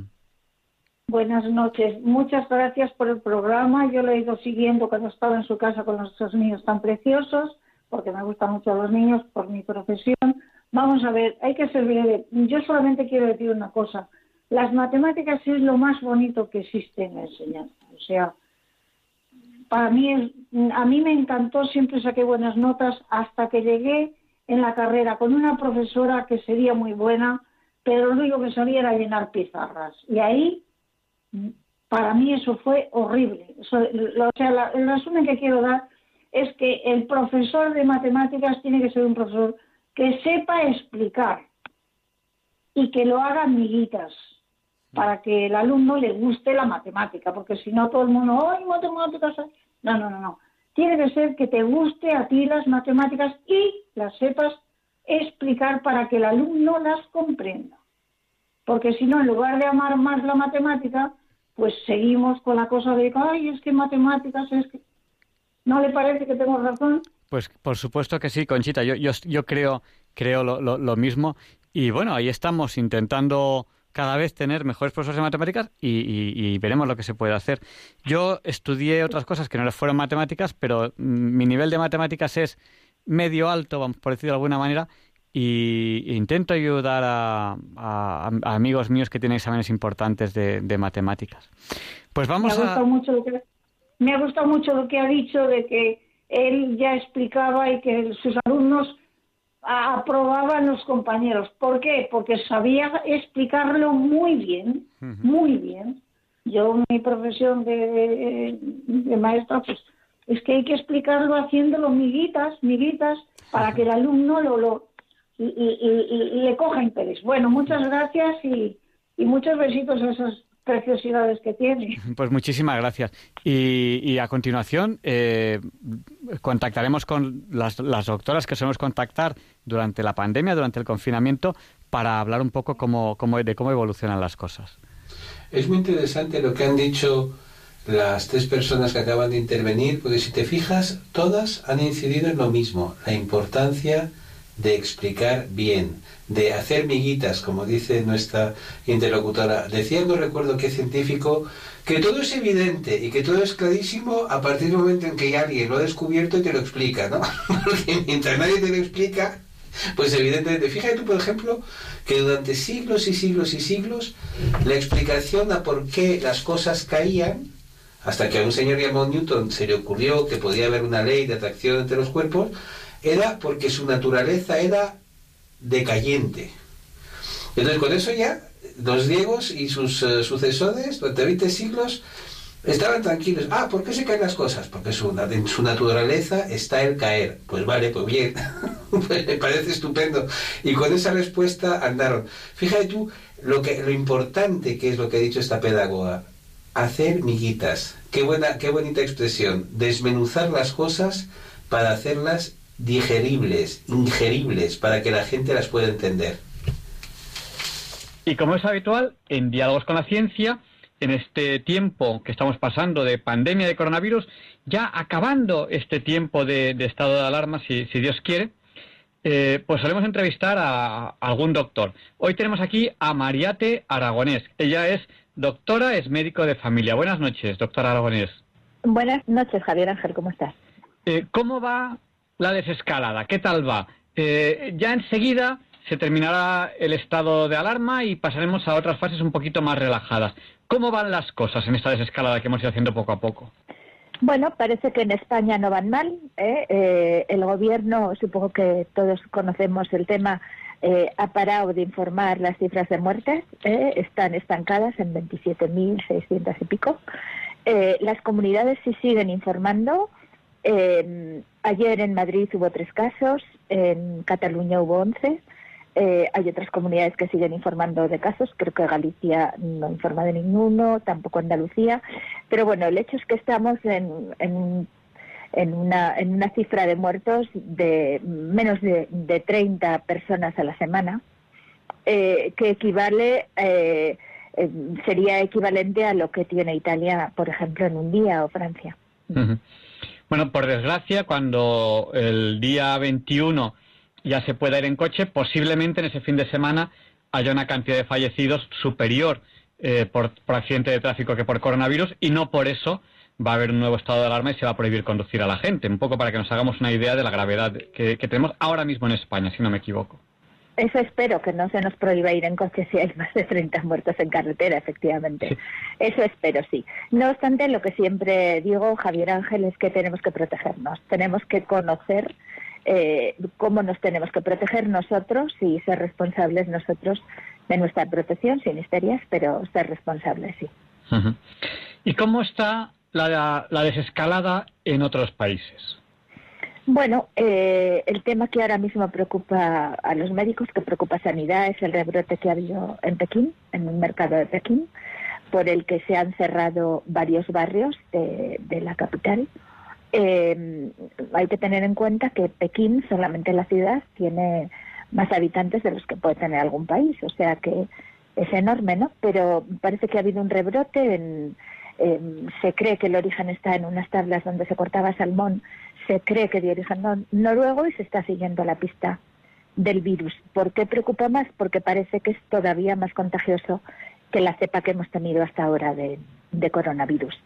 En otros países eh, europeos, bueno, pues eh, sí preocupa el rebrote que ha habido en Alemania, en un mercado de Renania, un matadero creo, eh, Renania del Norte, Francia y Italia están bastante parejos, la cifra de mortalidad diaria es entre 20 y 30 al día. Eh, y España, bueno, ya lo hemos comentado. ¿eh? El resto de países, pues, están bastante mm, tranquilos, la verdad. Bueno, salvo Inglaterra, claro. Inglaterra sí está dando un porcentaje de muertos más alto, no muy alto, pero sí, sí más alto. Tendremos que tener cuidado con los turistas que vengan de, depende qué zonas. Y bueno, pues yo espero que España sepa, sepa poner también sus medidas de, de protección.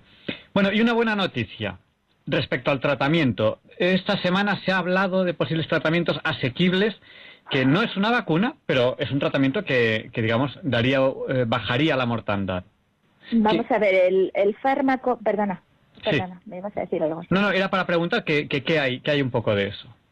Bien, eh, vamos a ver la, la dexametasona, que es un fármaco ya conocido desde hace bastantes años por los médicos, bastantes años, son 50 o más. Eh, es un fármaco antiinflamatorio potente, un corticoide. Se utiliza en eh, inflamaciones graves eh, y también es utilizado en asma para revertir para revertir crisis asmática. parece que está siendo eficaz, que, que, funciona eficazmente en enfermos que tienen una enfermedad pulmonar producida por el COVID muy grave. Entonces parece que dos de cada tres pacientes tratados con dexametasona responden bien. No es un tratamiento curativo, es un tratamiento que disminuye la inflamación pulmonar provocada por el virus. Eh, esto es lo que hay que saber y además eh, la OMS lo ha reconocido como tal. Es curioso esta evolución en el tratamiento del, corona porque eh, se empezó diciendo, creo que todos recordarán, que los antiinflamatorios no se debían dar en, el tratamiento de la enfermedad, en el tratamiento de la gripe producida por el coronavirus, porque podían agravar eh, el problema pulmonar. Bueno, pues no solamente esto no es así, sino que eh, hace como 15 días se habló de que se podía dar ibuprofeno a los pacientes con enfermedad pulmonar grave y que estaban respondiendo mejor y ya como antiinflamatorio potente pues la dexametasona mm, acaba de ser aprobada se ha demostrado eficaz y además eh, la OMS creo que ha sido esta misma tarde que ha dicho que efectivamente eh, mejoraba la supervivencia de los enfermos muy graves mm. Eh, mm, bueno no así otros tratamientos que se han se ha hablado de ellos como la hidrocloroquina etcétera bueno pues parece que no solamente no, no ayudan, sino que incluso pueden empeorar el estado. Bueno, pues tenemos que terminar ya en este programa especial que tenemos por fin ya llamadas en directo con, con los oyentes y eso nos quita un poquito de tiempo, pero da, da una visión interesante al programa, así que tenemos que terminar ya. ¿Alguna cosilla más quiere decirnos, doctora Aragones, antes de terminar? ¿Algún resumen o alguna cosilla más? Mm, a mí no se me ocurre nada, solamente que, que sigamos cuidándonos, que mm, la eh, sanidad y creo que el mundo entero está absolutamente convencido de que viene una segunda ola de, pandemia. Eh, espero que no sea tan agresiva como esta y ya conocemos cada uno de nosotros cómo debemos cuidarnos y espero que también lo conozca tanto el gobierno con las autoridades del Estado como la sanitaria. Pues muchísimas gracias y buenas noches. Buenas noches, Javier Ángel.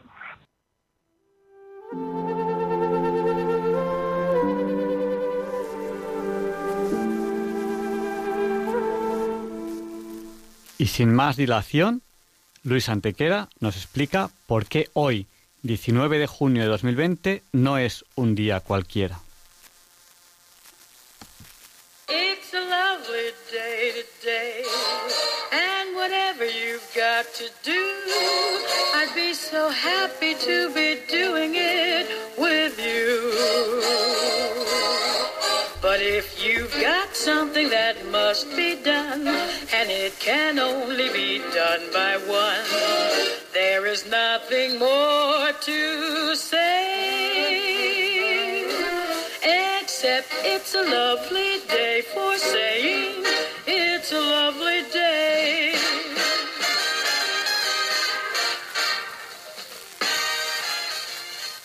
Javier Ángel, no directos compañeros de Diálogos con la Ciencia, no, queridísimos oyentes de Radio María. Claro que no es un día cualquiera, ningún día es un día cualquiera y este 19 de junio que nos disponemos a comenzar ahora mismo. Tampoco porque en fecha tal, pero del año 1097, durante la primera cruzada, los cruzados toman la ciudad de Nicea, que entregan al emperador bizantino Alejo I y siguen rumbo a Antioquía, donde realizarán otro largo asedio. Y en 1613 en Argentina se funda la Universidad de Córdoba, novena de las muchas que España funda en América, cuando 23 años después se inaugure Harvard, la primera universidad americana no fundada por los españoles, estos ya han creado nada menos que 15 universidades en América. Una cifra que no tiene entonces ningún país del mundo, ni siquiera la propia España en la península. Y lo que no es menos importante, abiertas tanto a colonizadores como a indígenas, y en las que una de las asignaturas más exigentes van a ser precisamente las lenguas indígenas.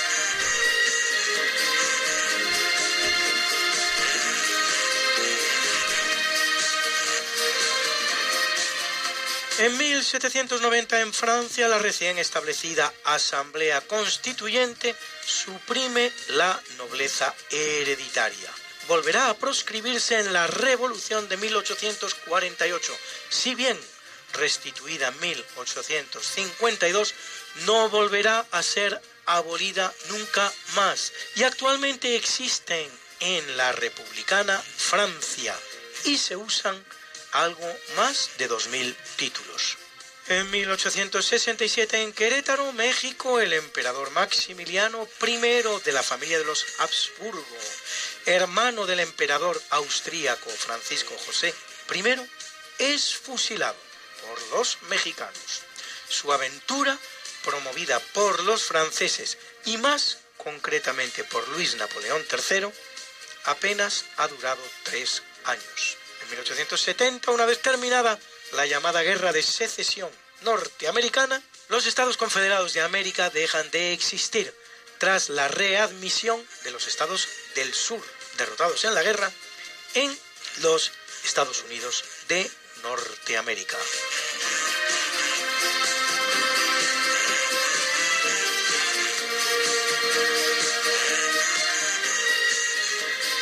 En 1945 en Chile, 120 kilómetros al sur de Santiago, tiene lugar la llamada tragedia del humo.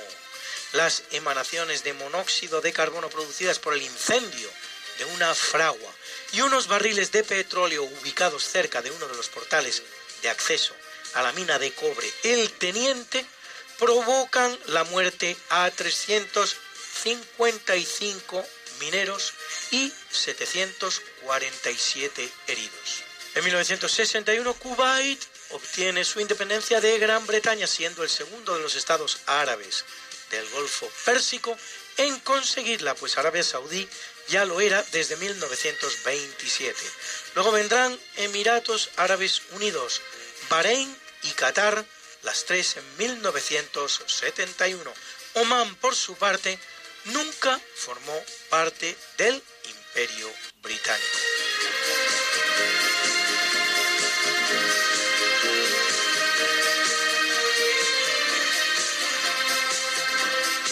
En 1987, en Barcelona, la banda de cobardes terroristas ETA perpetra uno de sus más sangrientos atentados, el del hipermercado Hipercor, con el resultado de 21 muertos y unos 40 heridos. Y en 2004, en el Kate National Peak Observatory de Arizona, los astrónomos Roy Tucker, David Tholen y Fabrizio Bernardi descubren el asteroide Apophis.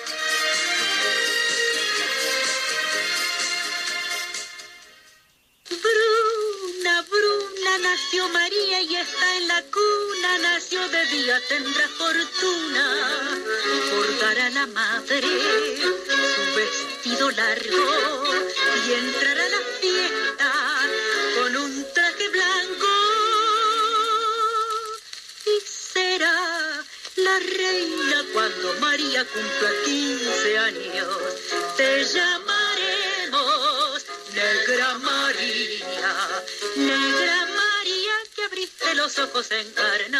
En el capítulo del natalicio nace en 1566 Jacobo Estuardo, que inaugura en Inglaterra la dinastía de los Estuardo y será desde 1603 el primer rey común de Escocia, donde reina como Jacobo VI, e Inglaterra, donde reina como Jacobo I.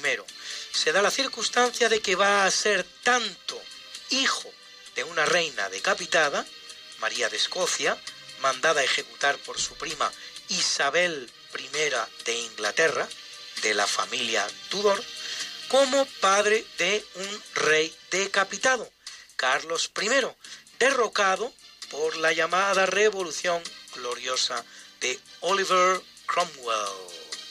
En 1623 el filósofo y matemático francés Blaise Pascal, que investiga sobre fluidos, presión y vacío, realiza importantísimas aportaciones a la teoría de la probabilidad e inventa la calculadora que realiza cálculos matemáticos. Amén de todo ello, expresa sus teorías filosóficas en su magna obra Pensée, Pensamientos. Y en 1782, Félicité Robert de Lamennais, filósofo y teólogo francés, hermano del venerable Jean-Marie de Lamennais, fundador de los colegios menesianos, en los que se desasnó, qué bonito verbo, desasnarse, dejar de ser un asno, este servidor de ustedes.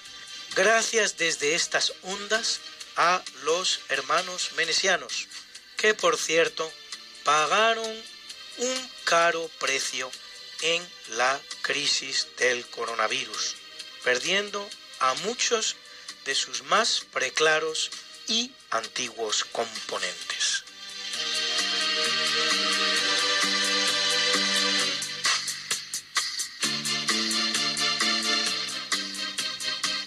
En 1856 el que nace es el explorador español Cristóbal Benítez, que recorre el África Occidental y explora el territorio de Santa Cruz de la Mar Pequeña, posteriormente llamado Sidi Ifni, uno de los primeros europeos en alcanzar la ciudad de Tombuctú, punto clave de la ruta comercial transsahariana sede de la importante Madrasa de Sankore, suerte de Universidad Islámica.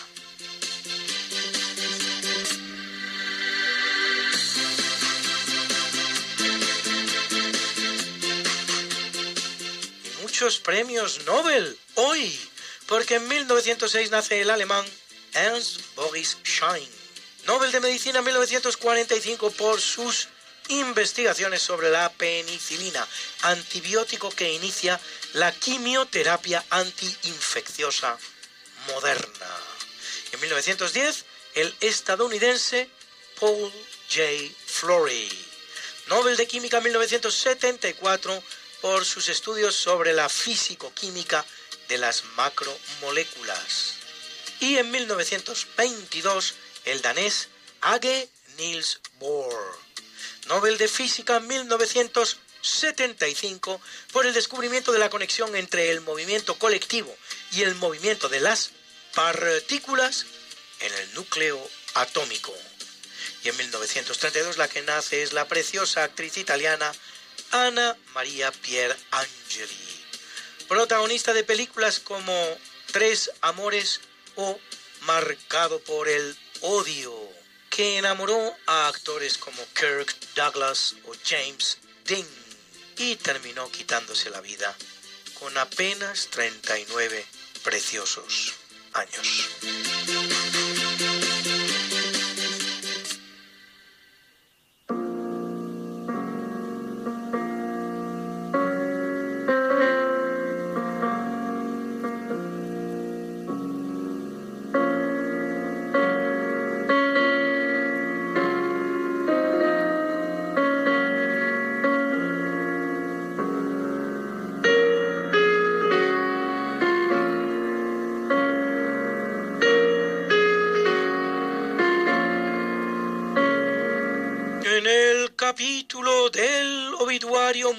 1747 el veneciano Alessandro Marcello, polifaceta donde los haya, interesado en varias áreas del saber y la cultura, como la poesía, la filosofía, las matemáticas y, sobre todo, la música. De su repertorio escuchan ustedes el precioso Adagio de su concierto para oboe en re menor. Disfrútenlo.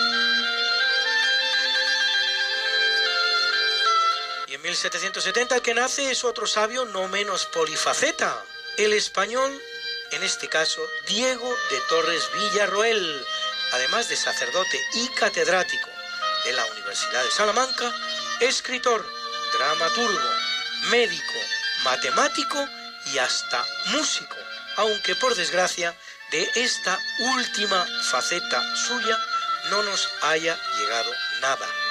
Autor de la magna obra titulada Juguetes de Thalía, donde agrupa todas sus obras en una especie de obras completas. Y en 1953, ejecutados en la silla eléctrica, los esposos Julius y Ethel Rosenberg, espías norteamericanos acusados de las filtraciones a favor de la Unión Soviética producidas en el Centro de Investigación Nuclear de los Álamos y en la Universidad de Berkeley, de importantes secretos nucleares en un momento en que con la guerra de Corea se desata y alcanza su máximo esplendor la Guerra Fría. Una Guerra Fría que no va a terminar hasta el final de la década de los 90.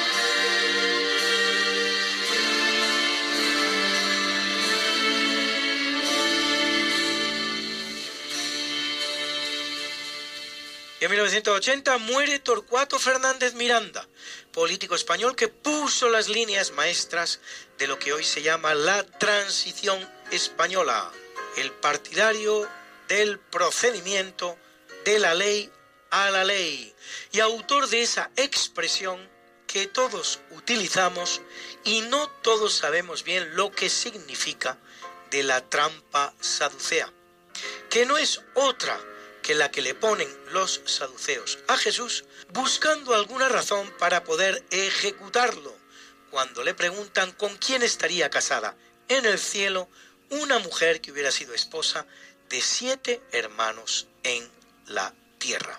Y en 1993 el británico William Gerald Golding, Nobel de Literatura 1983, autor de El Señor de las Moscas, sobre la maldad humana representada en Belcebú, deidad filistea que significa precisamente el Señor de las moscas, Baal Zbu, una figura que luego acogerá bien la iconografía cristiana.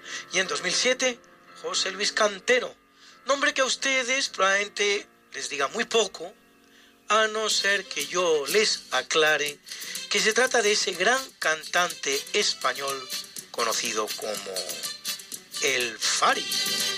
Que se lleven aquel toro del agua, que se lleven aquel toro del río, que se lleven aquel que hay en la sombra, que se lleven aquel que hay escondido,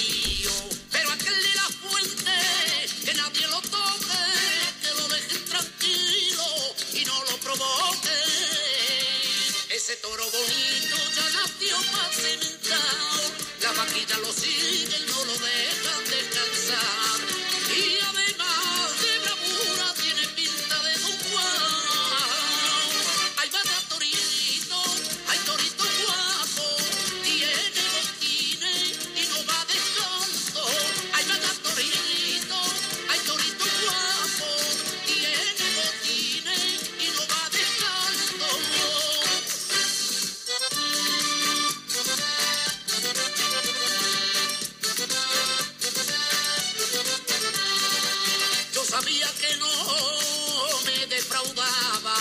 Se lleva detrás todas las hembras. Las quisiera montar todas a un tiempo, a pesar de tener solo dos hierbas. Pero aquel de la fuente,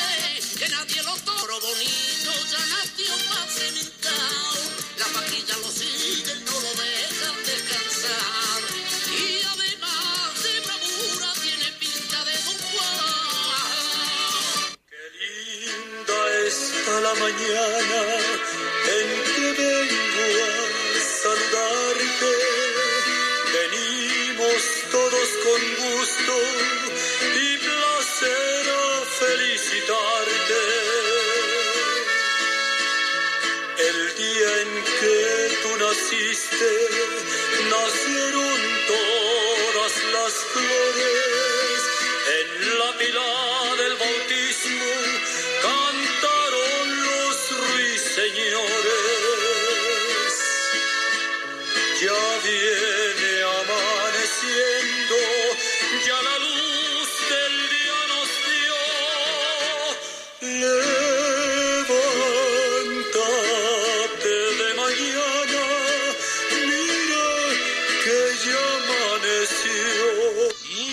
Y felicitamos hoy a Václav Klaus, político y presidente checo entre 2003 y 2013, que cumple 79 años, y a Salman Rushdie, escritor indo-británico que vive oculto a causa de una fatua, una condena de muerte virtual que puede cumplir cualquier musulmán del mundo, emitida contra él por el Ayatollah Khomeini, una verdadera injusticia cumple 73 años, y al músico estadounidense Larry Dunn, de la banda Earth, Wind and Fire, Tierra, Viento y Fuego, que cumple 67 y lo celebra con nosotros con este mítico September.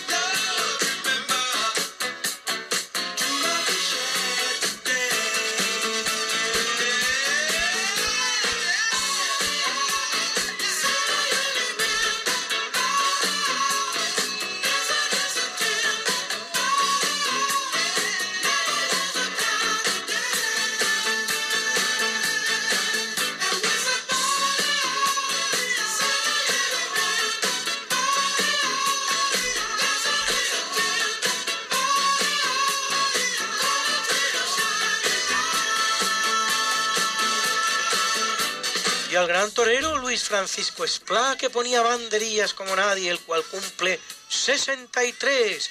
Y a nuestras guapas, hoy la actriz estadounidense Gina Rowlands, protagonista de títulos como A Woman Under Influence, una mujer bajo influencia, o Gloria, que cumple redondos y maravillosos 90.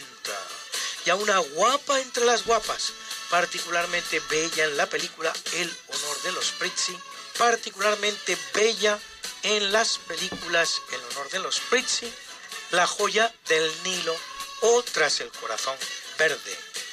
¿Quién sino Kathleen Turner, cumple 66? Y un cumpleaños muy especial, porque en 2014 en Madrid, en el Congreso de los Diputados hace ya seis años, tuvo lugar la coronación como rey de España de Felipe VI. Desde Diálogos con la Ciencia, felicidades, Majestad.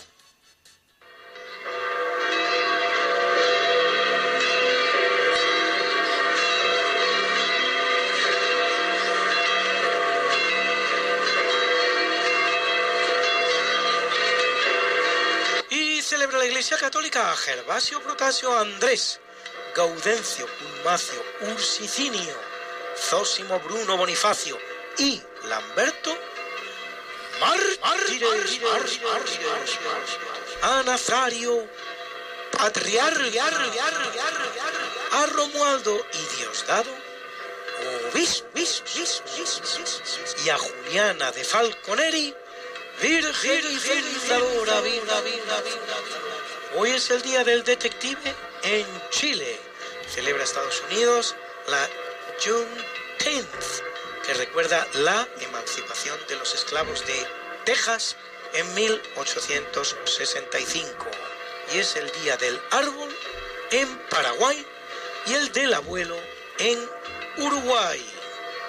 Y como yo sé que a muchos de ustedes les gustan estas efemérides, pues pueden ustedes consultarlas como siempre en el medio Religión en Libertad en la columna en cuerpo y alma, donde las colgamos para ustedes cada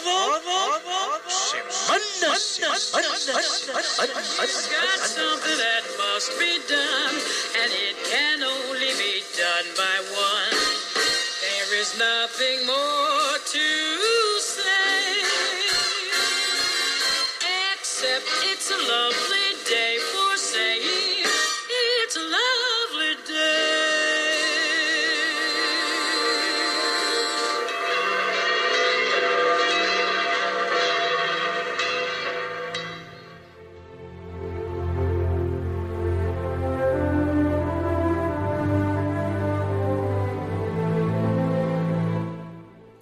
Y les he prometido que les iba a permitir que volviesen a llamarnos para atenderles en directo aquí en Diálogos con la Ciencia en Radio María al terminar el programa. Y así lo hago, pero tiene que ser ya, porque nos queda apenas dos minutos de programa.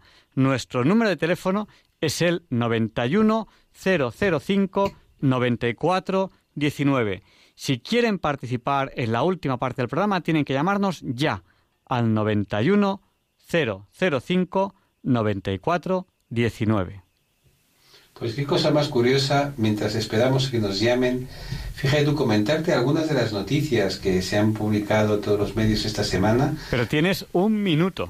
Pues una de ellas que me ha llamado la atención es la cantidad de planetas parecidos a la Tierra que habría en nuestra sola galaxia, 6.000 millones, y situados en la zona de habitabilidad. Es decir, es algo que no hasta ahora no se pensaba que había tantos, y es una oportunidad, una oportunidad. Es decir, me puedo pedir un planeta si te apetece. Lo que no sé es si tardaré un poco en llegar, ¿no?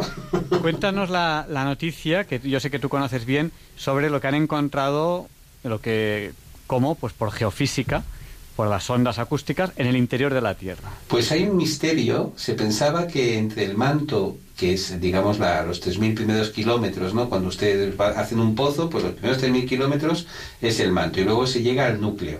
Se supone que el núcleo es como una gran cosa metálica, un gran- una gran esfera metálica. Bueno, pues han encontrado que entre el manto y el núcleo hay unas estructuras densas y grandes y no saben qué son.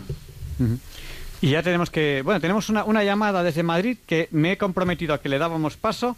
Le voy a pedir muchísima brevedad, a lo mejor medio minuto. Buenas noches, ¿con quién hablamos? Buenas noches, me llamo Isabel. Buenas noches, Isabel. A ver, eh, bueno, como no da tiempo, es que no me he podido llamar antes, solamente pedir a todos los oyentes que por favor que recen mucho por España, que estamos en situación grave, que recemos mucho por España y mucho por nuestro rey y la monarquía. Pues Isabel, eh, así se lo transmitimos a nuestros oyentes y la semana que viene pues te, dejaremos un poquito más de tiempo en la llamada. Vale, muy bien. Muchísima- Pues muchas gracias. Y muchas gracias por habernos llamado. Buenas noches. Gracias, buenas noches. Y les dejamos ya con el Catecismo de la Iglesia Católica con Monseñor José Ignacio Munilla, que sé que es un programa que a ustedes les gusta mucho y a mí también. Y les esperamos la semana que viene, si Dios quiere. La sorpresa de esta semana es que había llamadas en directo y confío en que pueda seguir habiéndolas. Gracias a Dios, gracias a Radio María y gracias a ustedes. Muchas gracias y hasta la semana que viene, si Dios quiere. No falten y no nos olviden en sus oraciones.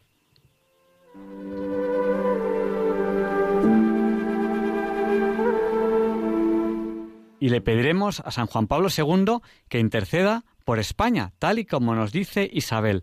Y se lo pediremos con esta oración que solemos poner al final del programa.